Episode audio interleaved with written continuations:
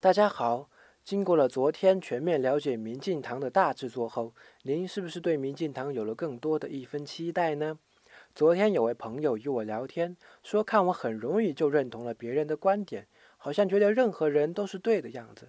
我说是呀，同样一个人自拍的角度不一样，不就形成了你现在的美丑善恶？更有可能延伸出的是关于这个人是否成为男女朋友的疯狂论断。人其实是很不讲道理的呀。人类关于对与错的观念，因文化、时期、宗教、地域，甚至因国家和个人而异。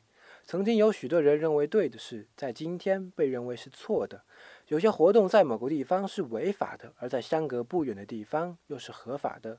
所以，一个人所做的事是否被认定为错，实际上与这件事本身无关。今天回复“对错”两个字，给您看丁玉珍老师是如何讲对错好坏的。